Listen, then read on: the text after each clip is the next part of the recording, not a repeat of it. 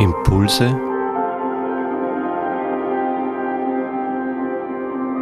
aus der Pfarrgemeinde Hallstatt Obertraum.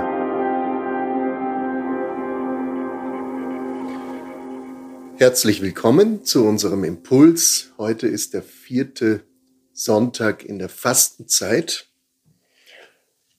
Und wir beschäftigen uns mit der Frage, hat mir Gott eigentlich noch was zu sagen.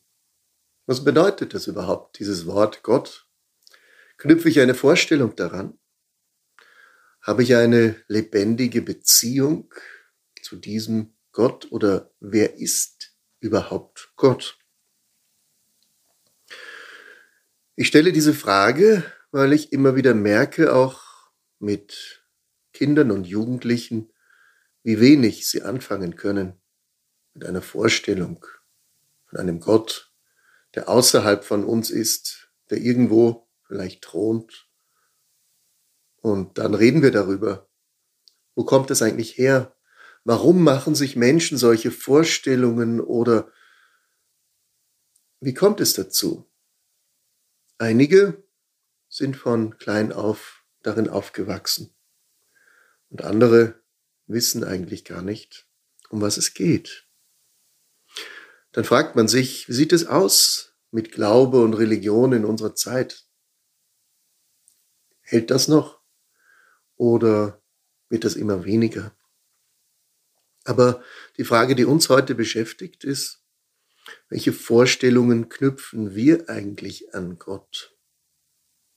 Oft sind es ja Erfahrungen, die uns von frühester Kindheit an geprägt haben, ob wir Gott als liebevoll, gnädig und freundlich empfinden oder ob sich da auch etwas Hartes, was Abgewandtes, etwas sehr Distanziertes hineinmischt, manchmal sogar ein Drohgott, der uns Angst macht. All das hängt nicht nur mit Erfahrungen der frühen Kindheit zusammen, sondern auch mit aktuellen Erfahrungen. Welcher Gottes Vorstellung setzt sich durch. Sind wir aber bereit, und das ist die Aufgabe vielleicht oder die Herausforderung, die uns besonders in der Fastenzeit beschäftigt, unsere Ohren zu spitzen und unser Herz aufzumachen für eine Veränderung unseres Bildes von Gott? Sind wir bereit dafür? Nämlich dieser Text aus Jesaja 54, der Predigtext an diesem Sonntag, erzählt davon, wie Gott selber sich verändert und aus einem guten Grund, damit du, damit ich, damit wir uns auf Neues einlassen können.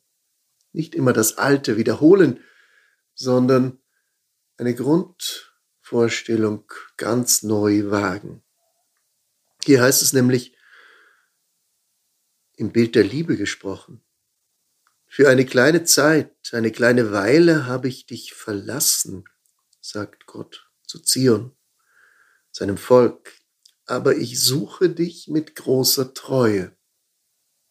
Das heißt, Gott ist hier gar nicht der ewig statische, immer gleichbleibende, ferne Gott, der Allmächtige und wie wir ihn auch nennen mögen, sondern er ist der eigentlich heiß Liebende, der dich umwirbt, der aber auch die Erfahrung, dass du dich allein fühlst, der Verlassenheit mit einbezieht. Für eine kleine Weile habe ich dich verlassen.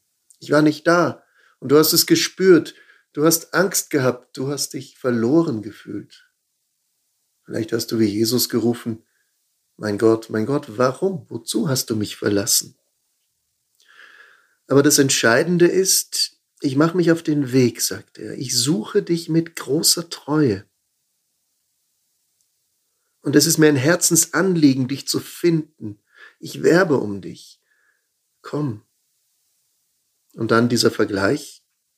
Es ist vielleicht so wie zur Zeit Noahs, wo die Menschen Gott nicht mehr suchten, wo sie sich nicht mehr interessierten, sondern ihre eigenen Wege gingen und Gott zornig wurde.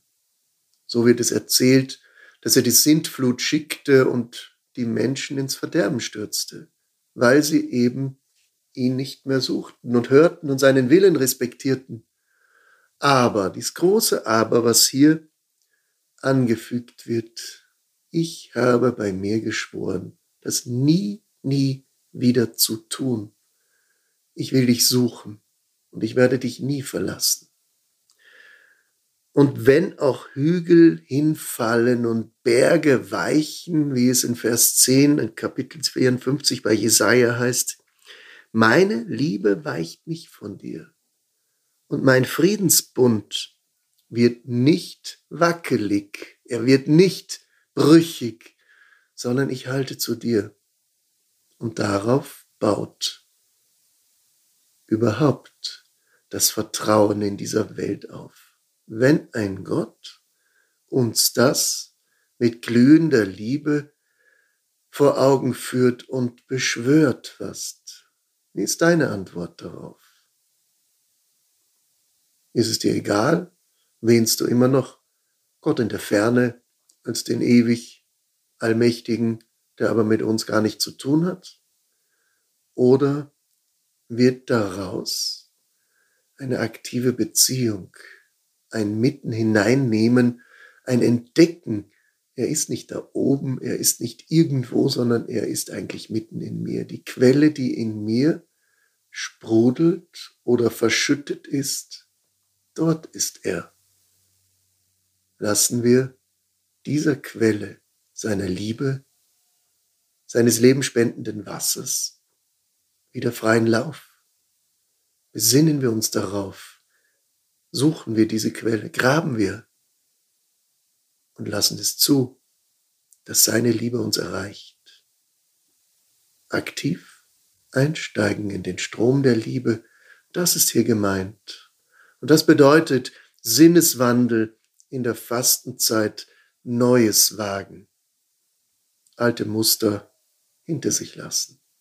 Das wünsche ich uns, dass uns das gelingt, dass wir die Liebe wieder spüren, nicht als Gefühl nur, sondern als Kraft, die uns von innen heraus verändert, aus der wir Mut schöpfen, mit der wir in den Tag hineingehen und in diese Woche.